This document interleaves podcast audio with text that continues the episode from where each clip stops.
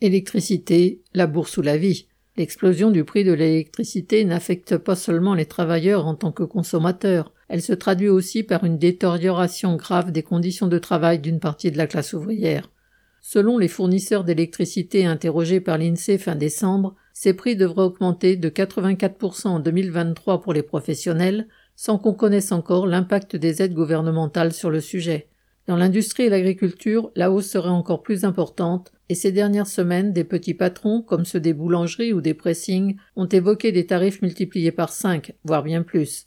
Certains de ces indépendants, en réalité très dépendants des trusts de l'énergie, se résignent ainsi à travailler la nuit pour pouvoir bénéficier d'un tarif plus bas. Dans l'industrie textile ou les fonderies, des patrons ont recours au chômage partiel pour concentrer la production sur certains jours, avec des intensités de travail accrues et des pertes de salaire pour les travailleurs. D'autres, ou parfois les mêmes, optent pour le travail en heures creuses.